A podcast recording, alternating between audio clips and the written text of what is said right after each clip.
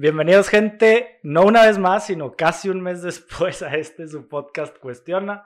Tres semanas nos tomamos de vacaciones y el día de hoy nos acompaña Marcelo Berlanga. ¿Cómo estás, güey? Salud. Salud, mucho gusto y es un placer estar aquí con ustedes. Vamos a ver qué nos toca hoy. Vamos a ver qué nos toca en este regreso. Freddy, ¿ya extrañabas estar aquí en el estudio, producción? ¿Todo bien? Perfecto. Bueno, tres semanas, gente. Tres semanas en las que nos tomamos un descansito, lo estábamos platicando ahorita. Eh, la verdad, habíamos grabado todo diciembre prácticamente sin, sin parar. Entonces, pero ya el día de hoy estamos regresando, episodio número 17. Y lo quiero arrancar con el tema de que estamos grabando justo en el Día de la Bandera, güey. No sé si sabías que hoy era el Día de la Bandera. Te voy a ser bien sincero, no tenía ni idea, güey. Me agarraste en curva con eso, güey, pero pues vamos a ver qué le podemos sacar a esto, ¿no? 24 de febrero, Día de la Bandera, güey. ¿Y sabes por qué quise tocar el tema? Porque me acordé Digo, obviamente el día de hoy no es asueto ni nada, este no es un festivo que se dé como vacación o asueto, pero no sé si has notado que cada vez las generaciones ya no saben qué día, no, más bien sí sabemos qué día son los asuetos, pero no sabemos el por qué. Sí, sí, eh, sí, sí me he dado cuenta de eso. Yo creo que, pues ahorita las generaciones están más enfocadas en, quieras o no, se va a escuchar chistoso, pero en la fiesta. Ajá porque todo el tiempo estás buscando el fin de semana, estás buscando que sea a lo mejor y si estás estudiando el jueves, que sea... Te encanta que vaya a ser puente, ¿no? Ajá, sí, como que quieres ser puente, empiezas a planear a lo mejor un viaje con tus amigos, planeas a lo mejor y que el fin de semana te puedes ir a un rancho, a una quinta, cuestiones que pues es lo que mueve ahorita a, la gente, ¿no? Y como que siento que se ha perdido un poquito como ese sentido de, pues, de patriotismo. Y realmente creo que pues tiene mucho que ver a lo mejor escuchar muy político, pero con lo que estamos viviendo actualmente, como que la gente empezó a dejar de creer y dejó de creer en México por, cuestiones tanto de gobierno, tanto de cómo está la situación actual. Pues quieras o no, el COVID también afecta porque también esto que nos acaba de pasar. el calendario ya se nos movió todo. Sí, no, o, sea, ya la gente ni siquiera tiene idea. Ahorita están que peleando que si van a regresar a, a un programa híbrido, a las clases, y está la gente pues molesta porque le están quitando su famoso puente, ¿no? Entonces yo creo que, pues digo, son muchos factores, pero sí, sí es algo que tiene mucho que ver con el, pues, la cuestión de cómo estamos viviendo ahorita como una, sociedad muy rápida, influenciada por, por Instagram, influenciada por a lo mejor y pues muchos videos de música, canciones que como que te incitan a, pues como quisieran decir, llevarte la peda, ¿no? Sí. ¿Sabes qué? Digo, el día festivo te lo enseñaban en la escuela. Y digo, antes era el día festivo, el asueto era el día que marcaba el calendario de ese día festivo. Después empezó ahora para hacer los famosos puentes y megapuentes que lo empezaron a recorrer al lunes de la semana. Entonces creo que yo ahí, creo yo que por eso se fue perdiendo el saber por qué es el día festivo. Porque oye, de repente pinche asueto el 15 de marzo. ¿Por qué es? Ah, pues por el natalicio de Benito Juárez, que es hasta el 21, güey. Entonces creo que también tuvo algo que ver, que por eso se fuera de que, ah, pues, ¿y por qué te dieron asueto el 15 de marzo? Pues no sé. Sí, no, también, claro, claro, y, es, y quieras o no es por lo mismo porque a lo mejor la gente se quejaba, ¿no? En algún punto, de, me estás partiendo la semana en miércoles, la gente en el miércoles, y a lo mejor la gente también se empedaba en un miércoles, ¿no? Y los jueves o llegaban o crudos o no llegaban a la oficina, entonces como que a lo mejor y pensaban que a lo mejor era moverlo a... Era lo ideal. Ah, lo, ideal, pero sí pierdes como el, el identificar qué día es el, pues el asueto, ¿no? Sí, sí, más bien pierdes identificar qué día es el real y, por, y el por qué. Y el por qué, exacto. Ajá. Sí, sí, sí. Pero bueno, hoy estamos grabando en Día de la Bandera. Probablemente esto lo vayan a estar viendo dos o tres días después. Y les voy a dejar una pregunta a ustedes para ya ahora sí entrar de lleno al episodio. Juan Escutia, güey. ¿Se aventó con la bandera como dice la historia de México o realmente fue puro pedo?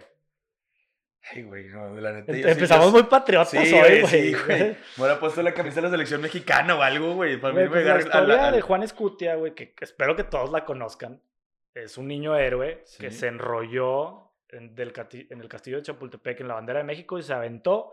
Porque según esto, él decía: antes de que los extranjeros tomen mi bandera, yo me sacrifico por ella.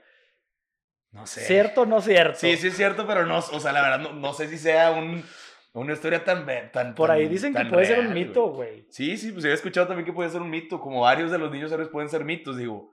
Ya prefiero dejarlo como al... al, quiero creer, güey, por, por, por el bien de México que sí, pero no sé. Yo, o sea, lo, lo prefiero dejar así ambiguo. Mi respuesta real es no, pero Prefería decirle que, que nuestro público y nuestra audiencia piense más en el sí por el... ¿Hasta qué punto crees que, digo, y, y ahí lo podemos tomar inclusive temas de, de religión, güey. ¿Hasta qué punto crees que nos adoctrinen en la historia de México para creer cosas que no son ciertas? Híjole. Eh, temas los niños héroes, temas Miguel Hidalgo, temas la revolución. Pues es que siempre te tienen que dar un héroe, ¿no? O sea, realmente la historia funciona por un héroe. Tanto está el protagonista como el antagonista. Este.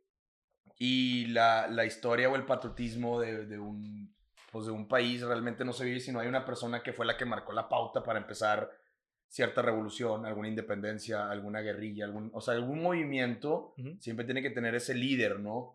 Y si tú no puedes fundamentar con un líder, pues entonces, pues que, o sea, es, es una historia que a lo mejor y puede perder cierta validez, ¿no? Hasta cierto punto, y me, me llamó mucho la atención que lo mencionabas como el protagonista y el antagonista, güey.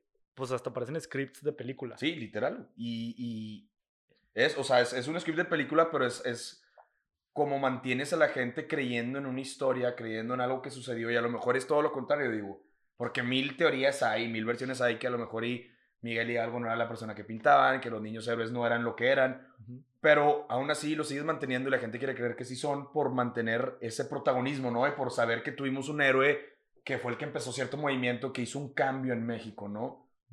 Creo que ahora tenemos más, digo, eso era lo que se presentaba y antes no había tanta exposición el internet, redes sociales, etc. Y ahora tenemos otro trasfondo y podemos ver el backstory. Y se me ocurre, por ejemplo, la serie de Narcos, güey. Que es historia de México a final de cuentas, pero no es la historia de México que te van a enseñar en la escuela. No, claro que no.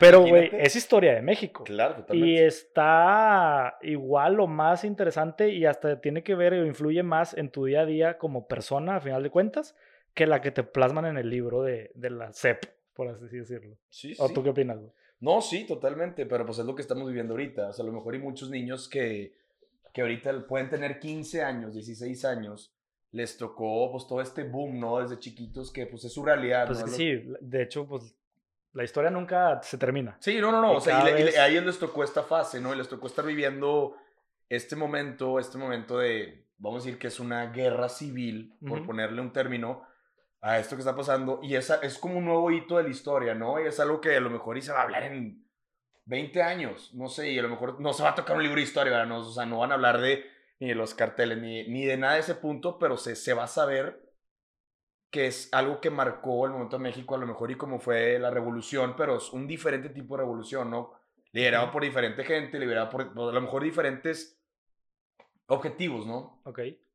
Pues sí, a final de cuentas es, es lo mismo, de manera, no sé si decirlo, más moderno. Sí, ajá. O, con un backstory. Digo, sí, eventualmente lo que nosotros estamos viendo el día de hoy, en un futuro va a haber gente que lo va a estudiar, como nosotros estudiamos la independencia, como nosotros estudiamos la revolución. Claro. Y pues no sé, a lo mejor el día de mañana va a haber el día festivo del Chapo Guzmán, güey, va a haber a Sueto en Sinaloa, cabrón. Pues no lo dudes. O sea, no, y hasta, hasta, no se me haría lo que pase, güey. O sea, no estaría raro, güey. No, para nada. O sea, no sé, digo, puede ser, podemos llegar hasta allá, hasta ese nivel. Sí, claro. Y, ligándolo también a la, a la, religión, hasta qué punto creer o no, güey. Ahí es un poquito más, más polémico el tema. Y, no hablo de no ser creyente o, no en un Dios, sino más bien en todas las historias o vivencias, que le llaman vivencias de Jesús y los mil y un personajes de la religión qué tanto será verdad, qué tanto será mentira, cómo creer, qué tanto creer, güey. Aquí entra mucho la parte de la fe. Sí, pues es que todo, muchas cuestiones son, son doctrinas de fe, ¿no? Eh, y, y, hace poquito como que me metí en un, pues en un viaje personal, ¿no? Me puse a leer unos libros que como que te enseñan a, a, pues a vivir ahorita, ¿no? El, el, presente, en el momento. Y hablaba que la religión ha sido un tema que se, se ha ido perdiendo, ¿no? Que ha ido perdiendo se, se ha el diluido, se ha diluido. El significado de lo que realmente es y se ha ido diluyendo por, por los mismos, las mismas personas, ¿no?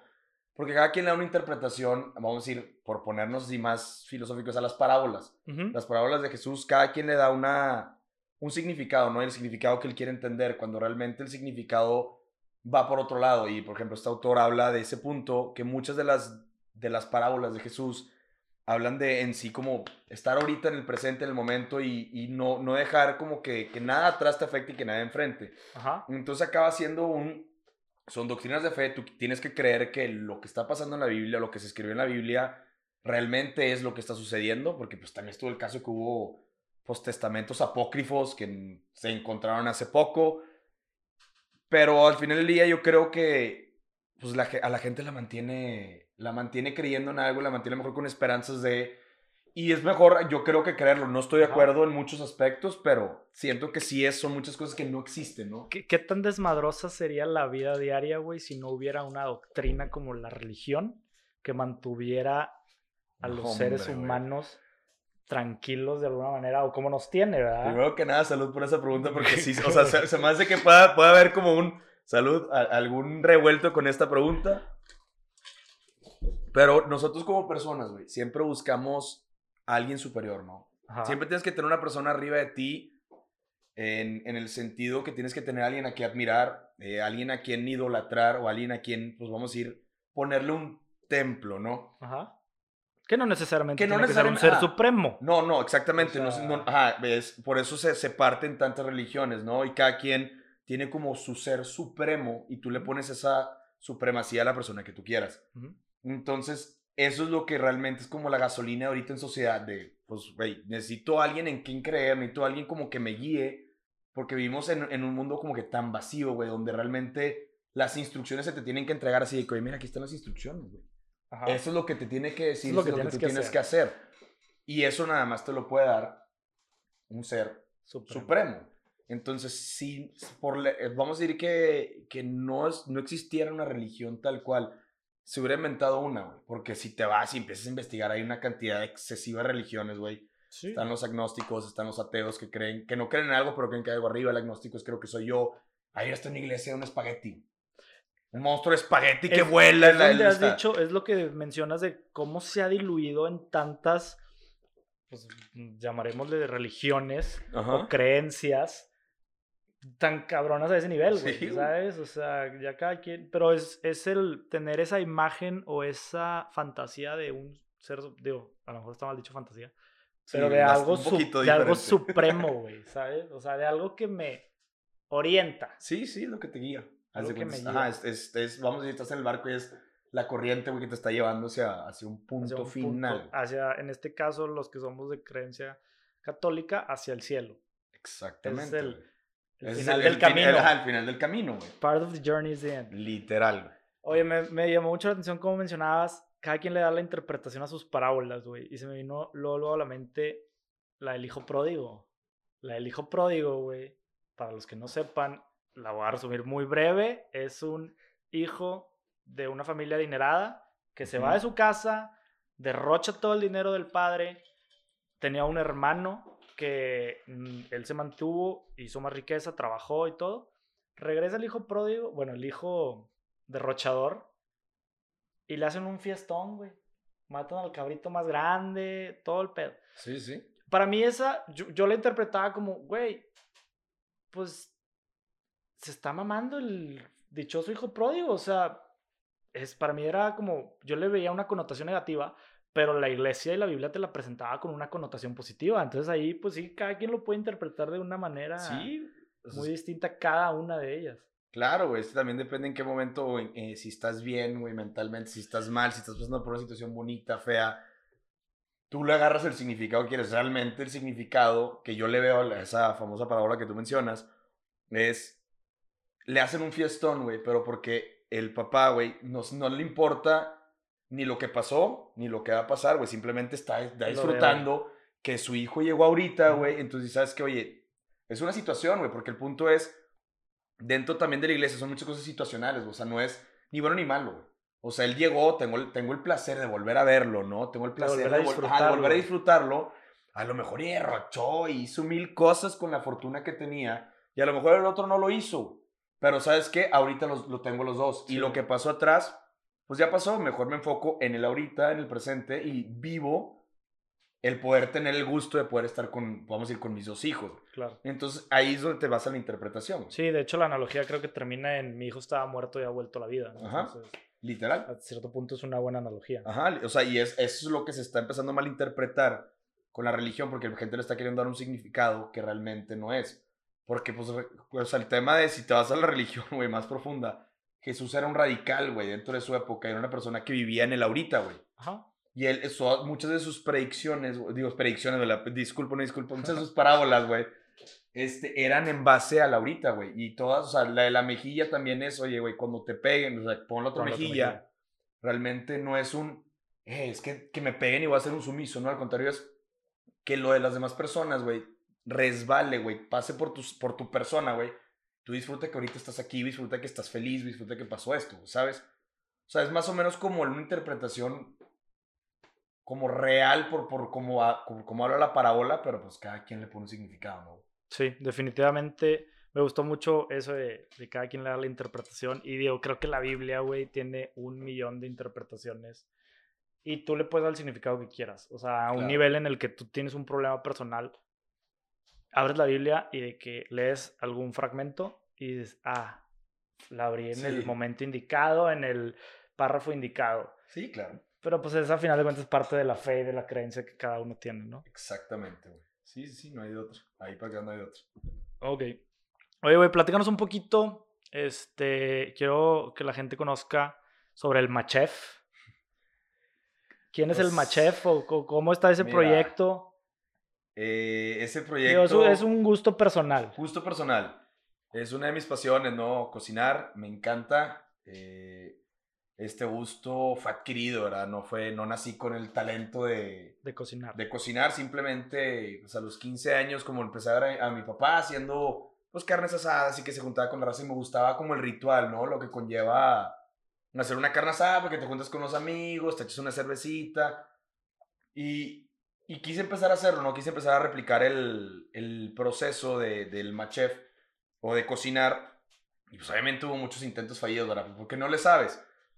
Pero pues la, de dónde sale Maché fue que nunca me, nunca me rajé, ¿verdad? O sea, porque pues quieras o no, cocinas un mes o estás un mes tratando algo, a lo mejor nunca te sale y hay gente que, ¿sabes qué? Ya viento la Te enfocas en el asador, ¿no? No, ya empecé en el asador y ahorita ya pues trato de, de meterle ahí unas ciertas cuestiones, pues, vamos a decir, más gourmet o que se puedan hacer en, en, en, una cocina normal, o sea, no, no necesariamente en asador. Y la, la idea del Machef es en algún momento yo, pues bueno, que esto fue hace como 6, 7 años, quería hacer un recetario. Este, y el recetario era de la cocina, vamos a decir, de, de ejidos, de pueblos, porque realmente la cocina que, que, ah. hacen ahí son, son cocinas increíbles y son cosas que dices tú, o sea, las salsas que hacen salsa con chorizo y con no sé que están muchas veces tan tan accesibles a tu casa. No, deja tú. bueno, yo iba a decir, esos pueblos de ejidos están muchas veces lejos y tienen una muy buena cocina y, mucha gente no los puede conocer. Sí, sí, sí, exactamente. Entonces puedes darle como un... Era como, en un momento como me, me puse... O sea, la idea era como ir a visitar pueblos de ejidos, conocer un poco de la gastronomía súper local de ahí y tratar de hacer algo... Y adaptar algo. Ya. Pero la idea de todo este tema era, digo, porque en cierto punto se puede escuchar abusivo, ¿no? Y no es la idea. La idea era es que este recetario se iba a vender, ¿no? O sea, esto fue un proyecto de tiempo y esa, ese, vamos a decir, ese ingreso se les iba a, dar a, para, para, apoyar a las comunidades que fueron parte del proceso, ¿no? Porque quieras o no, claro. pues no, te estás robando una receta, entonces técnicamente estás pagando las regalías de la receta y oye, aquí te da un apoyo para tu comunidad, ¿no? Digo, fue un proyecto que murió, digo, se, se juntaron muchas cosas en la vida, me empecé a, a atorar en otras cuestiones que no le di seguimiento. Pues una buena idea, o sea, está padre, está interesante. Sí. El problema es que lleva mucho tiempo porque tienes que estar viajando no, claro, definitivamente. Y de hecho me gusta porque uno de los temas que quería sacar para hoy, y lo quería ligar con la parte de, de tu Instagram de, de Machef, era este, sobre hablar un poquito sobre viajes, mejores experiencias de viaje. Y luego se me ocurrió ligarlo. Si de tus viajes lo que has probado, luego vienes y lo intentas a replicar o lo cocinas o lo... Entonces creo que pues, sí, sí, va, va de la mano. Sí, bastante de la mano. Está muy atinado lo que acabas de hacer. Eh, no, fíjate que ¿No había algún viaje que digas tú, puta, aquí probé este pulpo, güey, y está bien chingón, y déjame ir y lo replico, déjame ir y lo hago? O que te digas alguna comida de algún lugar en específico que te haya llamado muchísimo la atención. por ejemplo, sabemos que eh, el típico el Belgian waffle, o que en Madrid el pulpo, o en Texas eh, Baby Back Ribs. Sí, sí hay uno. Y me, me, gustó mucho fue la despedida de Jaime, que ya estuvo en este programa previamente. Jaime, Jaime es mi hermano. es su hermano. Este, vayan a ver también el episodio 11. Hagamos fraternidad, ahí platicamos con, con Jaime. pues él quiso como despedida familiar, un viaje familiar, 100% familiar a Disney, ¿no? Como el último viaje que vamos a tener en, como familia, completa. Y tocó la casualidad que en esas, en esas fechas había un festival en el parque Epcot, que era, el festival se llamaba Wine and Food. Ok. Este, y era cada país, ya es que pues, pues por países, pero se cuenta hacían como una pequeña exposición de la comida, la cerveza y el trago común de, de cada país. Y eran bocaditos, o sea, si pedías una hamburguesa, era una hamburguesita de este tamaño, si pedías Claro, porque el objetivo es como tratar de probar de que los probaras, países posibles. Que entonces, de ahí me empecé a dar cuenta que realmente, pues, hay muy, como mucha diversidad, en, en, toda la cocina. O sea, estamos acostumbrados a aquí, Monterrey, tacos. A lo mejor lo que te ofrecen, que es muy como carnes, muy modernizado, muy, muy como un steakhouse gringo, ¿no? O sea, muy, vamos a ir como una ciudad, vamos a hablar como Nueva York, como un Chicago, que son muchos, muchos lugares de carnes, de cortes, de... Y no hay tanto como una gastronomía local, digo, porque... Inclusive en México sí la hay. Aquí o sea, en México. Ajá, en México, en el centro. Sí la hay, pero pues muchas veces te quedas, como tú dices, sí, aquí. Aquí. Y, aquí no, como que realmente Monterrey sí no tiene una cultura tan definida de, de, de gastronomía. Digo, no, aquí, es, aquí, es pegarle a la carne asada. Sí, sí, no soy chef y no es como que estudié el tema de, de esto, pero me he dado cuenta que aquí es muy común, como que es muy marcado lo que encuentras en restaurantes. Por ejemplo, vas a cualquier lugar y corte, y que el ribeye, y que el filete, y que la rachera, y luego de repente a lo mejor te pueden meter como un, un combo de, ¿sabes qué? Te puedo dar un pescado, un salmón. Ya le están metiendo quizás ah, como que un poquito más así de, de, de, de mar pero sigue siendo lo mismo, ¿sabes? En muchos restaurantes vas a topar lo mismo, como que hay muy poca variación. Si te vas al centro, obviamente la cultura gastronómica del centro y el sur es totalmente distinta a la que tenemos aquí en el norte. Muy distinta. Pero completamente. muy rica, la verdad. Oye, ahorita retomando lo de, lo de Epcot que mencionabas, eh, digo, para si alguien no, no conoce Epcot, es un parque de Disney en donde se divide en 12, son, como varios países, o sea, es, imagínense como secciones simulando el país, inclusive hay de México. Sí, hay de México. Y hay un reto, ah. o hay un reto entre la raza, que es de, güey, ve y tómate una cheve por cada país. Es el tour, el tour del mundo, sí. El, tour del mundo, ¿verdad? Digo, obviamente esto Disney no lo no está avalado. No lo avala, no lo promociona. es de raza, chavos. Es de raza pedota que dice, güey, me voy a ir a mamar una cheve por país. Hay historias que termina la gente muy mal, güey. Sí, o sea, sí, ¿qué serán? ¿Como 12 países? Son 12. Tienes que echar la cheve por país, güey. Cheve, o trago. Depende lo, ajá, depende lo. No, sí, sí, obviamente, güey. Y pues tiene cervezas más fuertes, cervezas más tranquilas. Porque está Alemania. Ajá, está Alemania. Está Japón. Está Japón. Estados Unidos. México, México está, Francia, Canadá. Canadá. la neta no me acuerdo de los demás. No sé si sea Suiza, Suecia o alguna de esas chingaderas. Ah, alguna de esas chingaderas. Pero hay un chingo de países. Sí, sí. Y pues digo, ese reto está interesante. Sí, es un reto. Oye, ¿cómo terminó lo que ustedes intentaron cuando fueron? ¿O no lo intentaron? No, claro que lo intenté, güey. Este... Porque, digo, estabas platicando que fueron y les tocó que estaba ah, sí, digo, como festival. Se comió, muy rico. Digo, obviamente, pues estás probando algo que normalmente no puedes probar en el día a día, ¿verdad? Nos encantaría poder tener cocina francesa en tu casa, ¿verdad? Cocina alemana en tu casa. No se puede, o sea... Bueno, no que no se pueda, es difícil. Porque nada es imposible, ¿verdad? No, claro. Pero eh, si, te, Digo, si te de las bebidas, yo, este, te voy a ser bien sincero si eran 13 países, me quebré en el 10. El de las bebidas. El de las bebidas, me quebré en el 10. Pero porque ya está bien empachurrado. El alcohol es mucho, o sea... Es que era pura cheve, entonces pues ya sabes que la cheve te empanchurra. Sí, sí, sí. Entonces me empanchurré al 10 y ya no pude... Digo, el que me perdí fue México y nada más había Tecate Roja, que pues aquí la, o sea, no... te guacareas, güey, sí, o sea, no, con no quería, alcohol. Sí, no quería guacarear ahí, o sea, no, no Imagínate traía que ganas. te subes al, al pinche ride. No, pues obviamente no vas con intención de subirte a nada, güey, pues porque vas a eso. No, definitivamente, si vas a ir a hacer el reto de mamarte en Epcot, no te subas a ningún juego. No está recomendado. O súbete a los juegos Y luego es el reto. y luego vete a hacer el Te reto. toma unas cuatro horas el reto, cinco. Porque O sea, cabrón. sí, no, no, no, no. no se lo recomiendo. El, de hecho, el de México es el último. O bueno, depende por Depende. dónde empieces. Sí, porque acá es Si México y acá, híjole. por la derecha, se me va- terminas en México. Ajá, y si empieza por la izquierda, empieza en México. Y si empiezas en la izquierda, empiezas en México. Si llegas al de México al final, güey, con tu última cheve y el ride es en agua, porque es un barquito Sí, sí, sí, no, olvídate. güey. de los tres amigos. No, güey. No, ahí quedas, güey. Che, sisic, cabrón, güey. Mamas. No, pero se sale todo en el juego, güey. Lo tienen que parar, güey. Qué horror.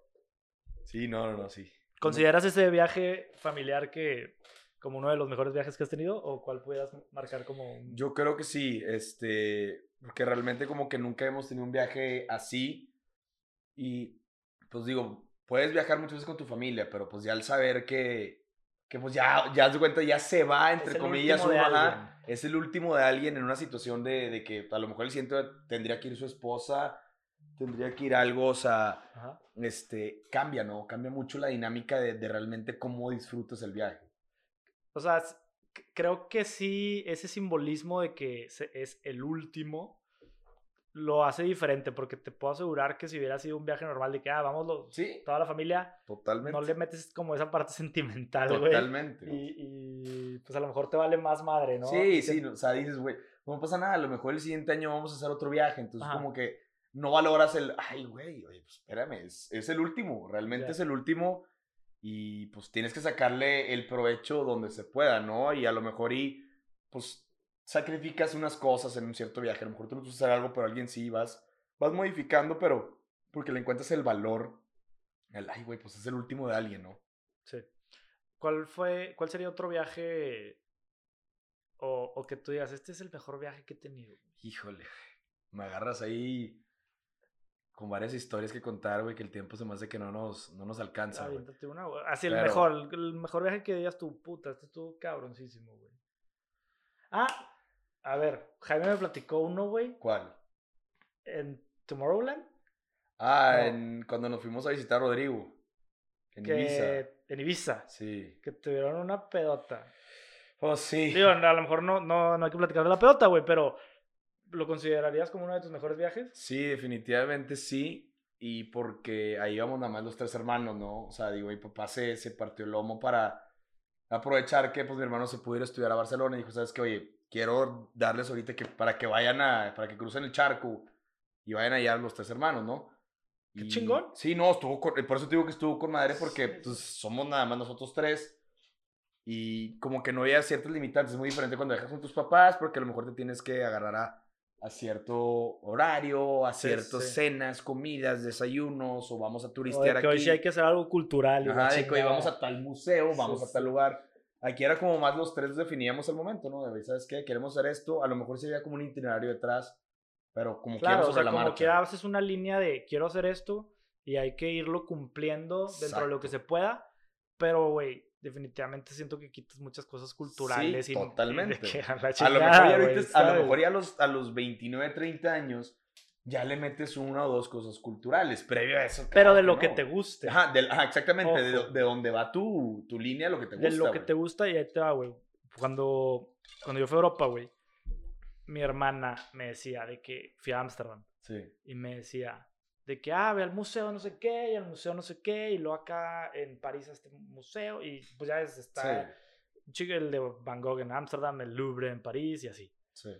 No fui a ningún museo, güey. Pues claro Fui a los museos de los estadios. Fui al museo del estadio del Ajax, fui al museo del Sí. estadio del Real Madrid. Y era que, porque eso era a mí lo que me gustaba Sí, y lo pues que me es- es- interesaba, es tu güey. tour, a mí no me interesa ir a ver cuadros. A lo mejor Claro. habrá gente que diga, pinche vato pendejo. Pero pues cada quien, güey. Pero cada, ¿sabes? como dirían, güey, muy coloquialmente, cada cuate su tecate, güey. Sí, güey. O sea, El punto es, por ejemplo, yo si iría a un viaje, yo, yo me esmeraría en ahorrar para ir a un restaurante de, de los, de los que están en alta gama, top 50. Sí, claro. Y ahorrarme porque pues no es algo barato, ¿verdad? Pero ese sería mi, mi tour. Cada quien decide qué tours quiere tomar. Exactamente. En base a sus gustos y preferencias. Totalmente. Y lo de probar la comida creo que es importantísimo. Sí, sí, sí. O sea, ir realmente a aventarte un tour gastronómico de de la zona y a lo mejor a un restaurante para los que están realmente catalogados como los mejores y vivir la experiencia, porque es una experiencia al final del día. Pero cómo te sirve la comida y que te la sirven en, a lo mejor en perlitas de amalgama y luego te lo avientan y te rompen el postre en la mesa y vienen con, o sea, hay, como muchas formas en cual la presentan, que es lo que lo hace diferente, ¿no? Sí. ¿Sabes cuál me También el tour de la Heineken Experience. Uh, dicen que está muy bueno. Está muy bueno. Dicen que está, muy bueno. Aparte de que tú eres chelero. Si les gusta la chela, el tour de Heineken Experience Aparte que, que, a ti la cheve no, no, te cuesta, güey. No, güey. No, pero es una chulada. Eh. Sí, sí he escuchado. No he tenido el gusto, pero sí he escuchado, güey. La verdad. Está padre porque te cuenta toda la experiencia como de Heineken desde el tema del cómo entró Heineken a Estados Unidos desde la época de la prohibición, güey. Ya. Que era un pedo y la chingada. Cómo fue la transformación, la evolución hasta llegar ya ahorita que es de que el super patrocinador de la Champions. Sí, sí, que es el monstruo. Este, está ahí todo un tema de sala de juegos de FIFA, muy deportivo. Sí. Este, y pues más cosas, mejor vayan. Claro, sí, recomendado. no he ido, pero recomendado. Este, ¿algún otro viaje?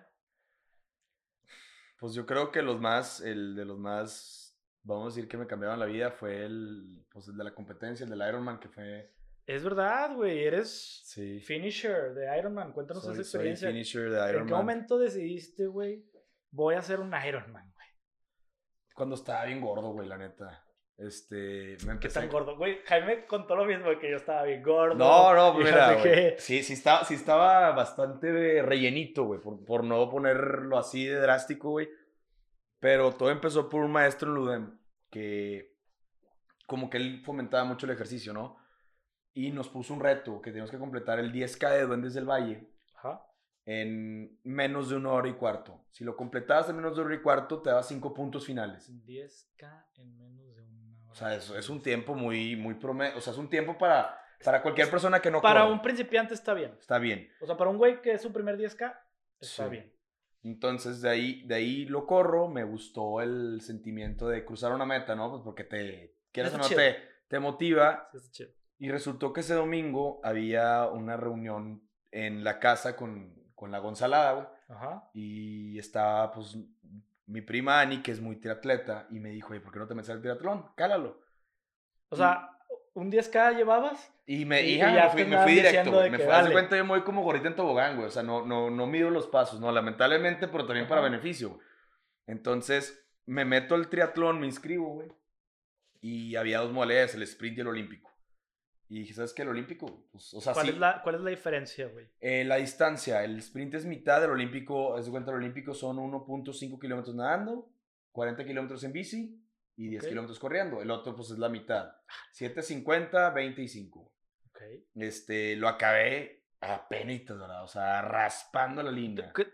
¿Cuánto tiempo fue de que entraste, entrenamiento y lo hiciste? El primero sí me valió madre. Este, hice dos meses de entrenamiento y ni siquiera. O sea, entrenamiento ni me metí con un equipo, nada en forma. O sea, me fui. Chilerón. Chilerón. Y por eso acabé muy mal. Pero me gustó la sensación de como del evento. Entonces ya me metí en forma con un equipo, con, con mi prima Ana. Y, y empezamos, el equipo se llama Trainer, empezamos a entrenar. Y dije, ¿sabes qué? Lo tengo que mejorar el tiempo, ¿no? Es una chinga, ¿no? Sí. O sea, que entrenamiento 6 de la mañana. Cinco y media, depende, es que depende de lo que toque. O sea, si es natación, como pues tienes que ir a chambear o tienes que ir a estudiar, güey. Tienes que ir a la hora de cinco y media, güey, que es el horario de, los elites de la mañana.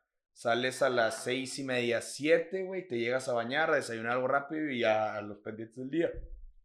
Llegaba a las ocho, destruido, güey, a querer dormirme, güey, así. Claro. Entonces, hice otra vez el olímpico, güey, mejoré mis tiempos, eh, me gustó y dije, me quiero retar más, o sea, no me quiero quedar nada más aquí. Y dije, a ver, ¿qué más hay? Me puse a buscar. chingón, ya me aventé dos Ironman, estoy en mi no, no, no, no, no, no, no, espérate, no, no, son olímpicos, son olímpicos. Espérate, el Ironman todavía no llega, pero no voy a llegar al, ah, Ilústrame, güey. no, güey, no, imagínate, güey. Ah, ok. Imagínate si hubiera hecho dos, güey, no. Yo creo que no estaría aquí porque tendría que estar entrenando y menos tomando. ¿Cómo se llama eso? Dos olímpicos. Dos olímpicos. Eso, es el triatlón olímpico. Triatlón, triatlón. Triatlón. Entonces dije, pues bueno, el medio Ironman, este, ¿dónde está? ¿Dónde es el más cercano? Me puse a buscar en Austin. Y dije, órale, pues ya está, me voy a inscribir. Hablé con mi papá eh, y le dije, oye, pues quiero hacer esto, ¿me apoyas o no? O sea, me voy a ir. No, órale, está, te apoyo.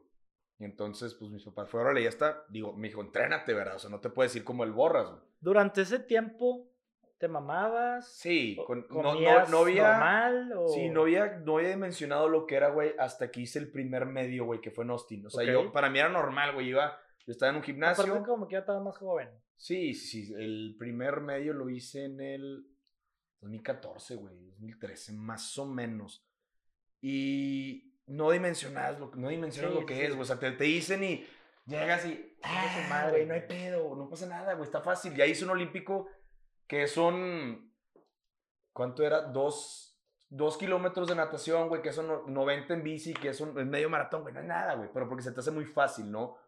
Entonces, pero porque ya estás en, ya como que la mente. Sí, aparte, güey, ya lo traía, o sea, no es como que fue de la nada. Ajá, o sea, ya, ya, traes como una carrerita. Ya traías entrenamiento, sí, sí. dije, güey, ¿qué, ¿qué, puede ser, no? Y pues yo seguía con mi mismo estilo de vida, seguía, pues chupando entre semana, en, fin de semana, entre semana, pues también de vez en cuando, porque digo que no, ¿verdad, güey? Una que otra. Chupando en, fin de semana, comía lo que quería, no estaba haciendo lo necesario para llegar a la meta, ¿no? Y lo hice, güey, y pues fue, de cuenta, un, así me agarraron y bolas, güey, oye, así, nos, así nos hace esto, güey. Porque salí a la natación, yo ni siquiera sabía que tenías que poner tapones de oído, me salí, tuve, tuve que estar tirado 20 minutos en el piso porque estaba desbalanceado los líquidos y me mareé, Me, me acalambré de todas las partes de la pierna que te imagines. Ahí estamos hablando del primer medio. Del primer medio. Todo, o sea, y una señora me ofreció unas pastillas de sal, güey. Yo pensé, no sabía qué era y la, le dije, no, güey, esa le chingazo, no quiero pastillas de sal. Yo sin saber que eran para los calambres. ¿Cómo no sabías todo eso si venías entrenando ya con un equipo, güey? Porque nunca le dije al coach que quería meterme en una competencia así de fuerte. Yo me metí ah. por, por, mi, por mis O sea, por tu cuenta, o sea, el equipo no supo. Ah, por mi cuenta dije, ¿sabes qué? Yo lo tengo que hacer. Ya. Entonces pasa eso y ya lo completé de, vamos a ir de, de chiripa y... La verga, güey, estuvo muy fletado. Entonces dije, güey, no, no me puedo quedar así. no, obviamente te quedas con esa sensación de, ok, lo completé, güey, pero no fue como yo quería.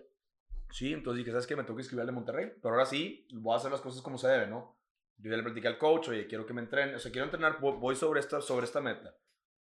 Este, empecé a entrenar, entrenar, entrenar, me recomendó una nutrióloga del deporte, pues de hacer 8 horas en el primero bajé a hacer 5.55. O sea, sí fue un cambio muy grande, ¿no? Sí, sí, sí. Eh, y de ahí un amigo me hizo, oye, pues, ¿y por qué no hacemos un completo? O sea, ya estamos aquí, vamos encarrilados.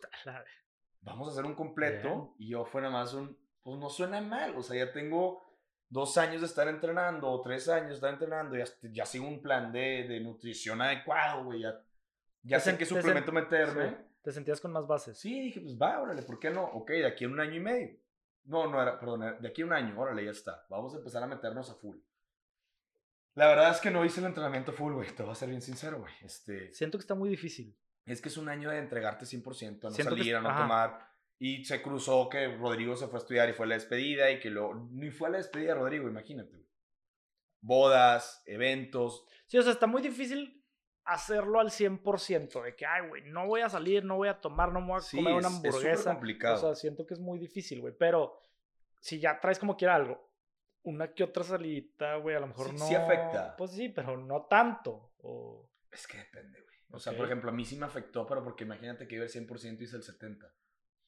Eh, por lo mismo, güey. Porque si yo tampoco me quería perder ciertas cosas, a lo mejor yo no seguía el. También tú decides qué perderte y qué no. Exactamente, es tu decisión. Entonces, eh, también una situación que nos afectó a todos pues, muy fuerte, que uno de los competidores, de un amigo mío, tuvo un accidente muy grave, güey, en noviembre, se cayó de, de un tercer piso en una casa y pues ya te imaginas. Estaba para abajo. Güey. Sí, entonces no pudo, se perdió la competencia, este, todos estábamos pues bien bajoneados, eh, al final del día, pues al fin lo agarramos como una motivación, ¿no? Y pues dale más, dale más, pero ahí sí para que me levantaba a las 4 y media de la mañana a veces. Este, iba a entrenar, depende del entrenamiento, y pues eran entrenamientos de 4 horas. O sea, a veces te llegaba tarde a ciertas cosas por estar entrenando. Pero pues después de, de, un año, pues llegamos a la competencia. Digo, la acabé, gracias a Dios. Después de 15 horas 48. Ya el Ironman. 15 horas 48 hice. Se acabó, o sea. Y sí me, sí me quedé con ganas de hacer otro, la verdad. O sea, fácil haría muchos más, pero siento que sí cambiaría mucho la, la estrategia porque yo lo menosprecié, Lo subestimé, mejor dicho. O sea, pensaste que iba a ser más fácil de lo que fue. Pues dije, ya estoy acostumbrado, he entrenado ciertas distancias, no creo que me afecte, güey. Y cuando llegué, no, o sea, de cuenta otra vez me agarró la vida y me hizo, vámonos. Otro putazo. Otro putazo y, y fue donde dije, no, güey, esto es otra cosa. Fue uno el que hiciste, un Ironman. Uno. ¿Cuándo fue ese? Eh, abril de 2017 en Houston.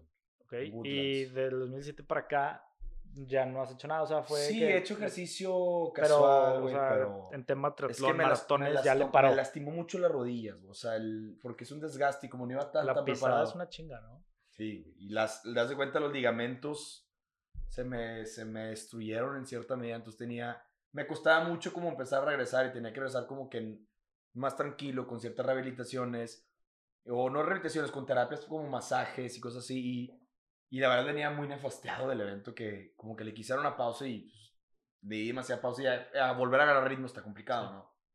Como quiera, güey, creo que tomaste un estilo de vida interesante de un 10K, un triatlón, un medio, un Ironman completo, güey. Creo que para ti fue como, güey, yo lo logré.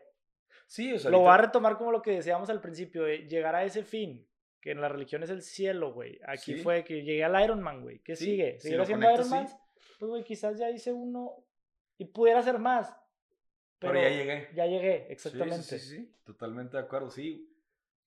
O sea, fue, fue muy difícil y fue un, pues vamos a ir, como dicen, güey, si lo querías conectar, güey, fue una doctrina de fe, güey, en el durante que llegas, porque pues yo estaba confiando en mi cuerpo y en mi cabeza, ¿verdad? O sea, en cualquier momento, pues digo, me tocó ver a gente que se, se caían, se colapsaban, se desmayaban, se, se les paralizaba el cuerpo y pues estás confiando que, eso, que tu cuerpo pueda aguantar como la carrera de llegar a, pues vamos a ir al final, ¿no? Es una ¿Cuánto es el Ironman?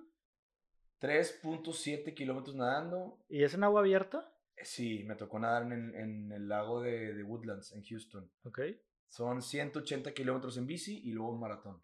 180 kilómetros en bici. Haz de cuenta, es, casi, casi. Monterrey a Laredo, güey. Casi. A Reynosa. Un poquito menos. Sí, sí. Haz de cuenta en bici. Y luego un maratón. Es una chinga, güey. Sí, güey. ¿Tú podrías, Freddy? Ni de pedo. ¿No? chinga. Pues no sé, güey. Si creen que Freddy pueda, pónganos ahí en sus comentarios, güey. O denos un like. pongan uno en los comentarios si creen que Freddy puede. Pongan dos si creen que Freddy no pueda. Ajá. Sí, sí. Y, pon, y digo, pues obviamente. Freddy está poniendo uno, entonces ojalá y todos pongan uno. Pongan todos uno, güey. No, está cabrón, güey. Sí. Ah, ese creo que ha sido los que más me. O sea, los viajes que más me ha cambiado muchas cosas, ¿no? O sea, porque pues cambia tu. Todo, güey. Pues sí. Oye, quiero retomar la parte de los viajes y la voy a ligar ahora con, con el viaje que hicieron a Ibiza. ¿Crees que ese haya sido uno de los mejores conciertos a los que has ido en tu vida? No. ¿O festivales? No, la verdad es que no lo disfruté tanto. O sea, digo, el, sí la música, el viaje, lo, o sea, estar en Ibiza es punto y aparte, estar en ese lugar es claro, punto y aparte. Hablemos del, del festival. creo, que, creo que Digo, la producción del festival no puedes decir nada, ¿verdad? O sea, no le puedes poner un solo pero. Pero como era todo el tiempo música electrónica, o sea, de inicio a fin, a veces te, pues, te puedes aturdir un poquito, ¿no? Sí, sí, sí. Y ya hay un punto donde te aturdes y dejas de ponerle tantita atención a lo mejor a la música y te enfocas, no sé, en servirte otra base y platicando y viendo el ambiente, digo. Es, un ambiente muy europeo de de la gente sin camisa. Y... Que a lo mejor ya disfrutas otras cosas más que el festival, más que el concierto, disfrutas el festival, disfrutas el ambiente, la gente, la comida, el chupe, este, todo eso, sí, ¿no? Sí, sí, Y en cuanto a conciertos, güey, algún concierto que digas tú, ah, este estuvo chido. Ay, güey. ¿Cuál fue? Yo creo que los, así, uno muy, muy bueno fue una vez que fui a Austin, al ACL, una vez un amigo. Eh, por, por, el tema que pues era como el ir todos en, en, conjunto de bolita y como que me gustó mucho la dinámica del concierto, ¿no? O sea, porque como que era todo muy surtido. Vamos a decir que era como, es un pal norte, pero, en pues Estados los Unidos. ACLs, de cuenta. Eh, son muy buenos. ACL, Austin City Limits, es como... Sí, o sea, si lo quieres comparar a lo que estamos hablando ahorita, es como un pal norte, pero en Estados Unidos, porque literalmente el pal norte tiene el, surtido y, y ACL tiene el mismo surtido. Pero obviamente con sus proporciones, ¿verdad? Claro, totalmente. Claro. Totalmente. Pero sí, de hecho, hasta, hasta en algún momento empezaron a decir que el Pal Norte lo hacían era el lineup del ACL del año pasado prácticamente o algo así, ¿no? Como que se traían a la gente o el Hello, no me acuerdo, güey. Que era como que aprovechaban y ponían un, festival aquí en Monterrey, un fin de después que era el ACL, güey, para que ya estaban aquí en, en Austin, que está súper cerquita, y de ahí se vinieron a Monterrey. No me acuerdo cuál festival me era. Suena, me suena lógico, pero fíjate que nunca he escuchado no Digo, obviamente no todos, porque en, el, ACL estamos hablando que son cuántos escenarios, güey. Un chingo de escenarios. Sí, eran como cuatro o cinco escenarios más o menos. Y son dos, tres días. Digo, aquí los hacen de dos días y son tres escenarios top, a lo mucho habrá uno ahí sí.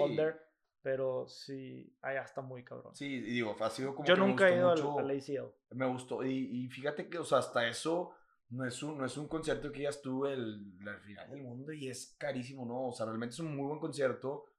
Eh, y pues está muy, está muy variado. O sea, de repente en un escenario puedes tener a lo mejor una banda que te gusta súper indie. Y luego en el escenario principal tienes, por ejemplo, me tocó ver a Metallica, que siempre en algún momento quise ver a Metallica en vivo y me tocó. Este, yo he tenido amigos que les ha tocado ver a Foo Fighters, que a mí me encantaría ver a Foo Fighters. Pero como que está muy dinámico todo, ¿no? O sea, está, es ahí, y la gente, o sea, hay desde familias con niños de cuatro años hasta... Sí. Sí, o sea, es como que es, es, o sea, la dinámica le hace que esté muy, muy tranquilo, hay para todos, o sea, para todos. Tienes la oportunidad y creo que está en una zona, en un parque, se me fue el nombre del parque. Park. Es un parque enorme donde tienes la, la, la, oportunidad de poder estar a tus anchas. Obviamente si te acercas al escenario, pues es donde empiezas a mamar. Pero ahorita lo que mencionabas de los niños y eso, creo que pues el año pasado obviamente no por temas de, de COVID, pero hace dos años quizás, Oscar, mi hermano que vive en Austin. Sí, sí, sí, claro fue con sus hijos, güey, tiene pues de 13, 8 y 4, güey. 5 al ACL para que vivieran la experiencia desde niños y porque querían llevarlos a, ver a John Lennon. Sí, sí. ¿Sabes? Y es, es, lo bonito de ese festival, que te, tiene como esa libertad de, o esa apertura de que cualquier persona puede ir, ¿no? En el ACL no ha habido ningún mexicano, ¿verdad? No, había un Coachella, pero en el Coachella, en el Coachella, fue donde estuvo los Tucanes, los tucanes de, Tijuana, ¿no? Sí, y creo que Los Ángeles, no sé si me estoy equivocando. Los Ángeles Azules también. Azules también. pero los, Tucanes también, ¿no? Los Tucanes también, sí. En el Coachella, los dos. Sí. Faltará ACL. Creo que en el ACL estuvo Juanes, de pues latino. Ahí sí te lo voy a deber, la verdad, no sé. No, o sea, no, no soy tan como tan seguidor del sí, para, para poder darte lineups, pero sí los festivales de aquí te gustan, güey, el Pal Norte, el Hello, el Machaca, hay un chingo. No, es que hay un, hay un chingo. sobre, o sea, sobresaturaron con festivales. Se me hace que lo saturaron al, el calendario. O sea, el primero fue el Pal Norte. Uno y luego mes. el primero fue el Pal Norte. Me acuerdo que el primero fue en el Rufino Tamayo, güey. Chiquito. A, mí me tocó ir el primero, güey. El Plastilina Mosh, yo creo que era el top, ¿sabes? Y ahorita ya estamos hablando que el Pal Norte, el top. Pues, no, era Kinky. Kinky. era el top. El primerito que estaba enfrente, de cuenta. Y que ahorita, digo, Kinky es un bandón, güey. A mí me gusta mucho la música de Kinky. Pero en los palnortes de ahorita o en los machacas, Kinky, pues es de los que toca a las 6 de la tarde. Pues es que tienes que innovar, ¿no? Obviamente ya, digo, con todo respeto a Kinky, güey, no creo que vayan a ver esto, pero a mí me gusta mucho la música de Kinky. Saludos a los de Kinky, este, si ven esto. pero, güey, ahí te habla de cómo creció el tema de los festivales en Monterrey, de ser Kinky el top de los primeros Ahorita lo, ya estás hablando de que en los Palnortes, ¿quién viene, güey? O sea, viene. ¿Quién ha estado, güey? Se me fue el. Ha estado Florida, que salía como. Empire of the Sun. Estuvo en un Hello Fest. Ha estado Gwen Stefani. Ha estado Son 41. Sí. O sea. O sea, ha habido muy buenos, pero si te fijas, pues tú no nada más vienes desde el Pal Norte, vienes de antes, güey. ¿Desde cuándo? Desde la época de, de cuando estaban los DJs. ¿No te acuerdas que en un momento cuando se hizo súper famoso, cuando estaba la música electro en su auge, güey. David Guetta. Que, vino David Guetta, vino Skrillex, vino, o sea, vinieron DJs realmente de mucho nombre, güey, a Sintermex y a Fundidora y... de hecho, Steve Aoki vino a un festival súper pinche, güey, que se super saturó. Sí, al, al de reggaetón, que era en... Illusion. Sí. O Ilusión. Sí, pero si te fijas, desde, desde antes ya, estabas, ya estaban esos nombres, güey. De ahí nada más lo que hicieron es mejorar la fórmula. Sí, sí, sí, pero, o sea, yo creo que el que más evolucionó y el que más creció fue el Pal Norte. Sí, no, no, no, hay, no hay duda, güey, ahora... Yo creo Nivel que de, que a los 10 minutos se acaba el boleto. Yo creo que es de los mejores festivales de México y, o sea, me atrevo a decirlo, güey. Mucha gente de fuera viene. Mucha gente, o sea, tú, fecha para el norte, si te das cuenta, ve los aeropuertos. Yo, yo que ahorita estoy viviendo en Torreón, güey, veo y camiones y camionetas y todos con la camisa del, de León y Pal Norte y, o sea, ha sido algo que, pues, modificó la música. Le supieron, güey, le supieron mover y creo que generaron una buena, voy a llamarle industria aquí en Monterrey, la industria del festival, por así decirlo de alguna manera, porque fue el Pal Norte de los... Que ya existía. Si no fue el primero, quizás fue el pionero en Monterrey. Y la evolución que tuvo el Pal Norte hizo que llegara el Hello Fest, que para mí es muy buen festival y, inclusive en cuanto a lineups a veces me gustan más que los del Pal Norte del Hello Fest. Sí, sí. Llegó el Machaca que, que empezó un poco más local y luego ya lo empezaron a crecer también un poquito más nacional. Sí, sí. Y, y ha estado interesante. Y ya hay otros. Pues desde que se pudieron, desde que pudieron hacer el Mother of All, no todavía es muy lejos. Ya, digo, cuando ya otros niveles, güey. Cuando, cuando llegas a hacer esa cultura, o sea, digo, mi respeto es para los de los, los eh, ellos, los de Pal Norte que pudieron hacer eso, porque pues ya estás trayendo bandas de, pues antiguas que son de, de prestigio, ¿no? Exactamente. Digo, sí, digo, ha cambiado mucho esto y Güey, la vez pasada creo que ya hubo hasta un festival de grupero, así de que. Ah, pero no, pero por ejemplo, yo sabía Oye, qué chulada, güey. Yo sabía uno, pero usted hace mucho, se llamaba el, el norteñazo, güey. Lo, patrocinaba Nor, güey. Nor Suiza. Neta. Ah, era, el norteñazo con la K. El, norteñazo, güey. Era puro grupero, creo que en el. En Nor el Suiza, mándanos unos calditos de pollo, sí, güey. algo, chinga. Nor Suiza, este. Ad Nor Suiza, síganlo, por favor, gracias. El norteñazo. El norteñazo, güey. Y fue en el Domo Care, güey. Y fue, pero estoy hablando que hace unos 3, 4 años. Y fue puro grupero, y, pero, o sea, me dijeron que mi, mi, hermano tuvo la oportunidad de ir y me dijo que estuvo buenísimo. Neta. Que buenísimo. Siento yo que nunca he ido uno así norteño, güey.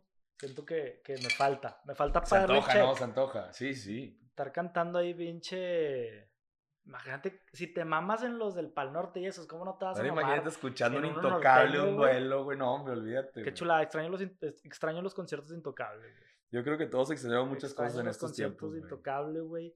Pero bueno. Pues Marcelo, güey, se me hace que lo dejamos hasta aquí. Fue un placer, güey. Este, un placer fue mío. Cuando quieras puedes regresar. Este, ¿nos cocinas algo? Les traigo aquí como un unas, unas probaditas de algo para que... Aquí hacemos una degustación de, de platillos. Ándale, me parece perfecto, porque no te diría que no. No, pues, este, muchas gracias a la gente que nos está viendo, que nos escucha en Spotify. Denle like en YouTube, compártanlo. Si nos han visto alguna vez en el pasado y nos extrañaban durante estas tres semanas, pongan ahí un comentario, algo, pongan la campanita para que les lleguen los videos. Güey, en esas tres semanas me di cuenta que hasta canas me salieron, cabrón. Ya parezco Mr. Sí, te, te, te, acabo de ver una aquí en la, en la ceja, güey. Ya parezco Mr. Fantastic, acá con las canas, güey. Pero bueno, ya estamos de regreso, gente. Muchas gracias por haber estado el día de hoy una vez más con nosotros. ¿Cómo se llama la, tu Instagram del Machef? para que vayan a ver los platillos. El punto Machef. Y para comprometerte que subas más contenido de recetas. Ya sé, últimamente no tengo chance como tú que te, te, colgaste un mes, güey. Yo también ando en las mismas, güey. Ah, andamos de vacaciones todos.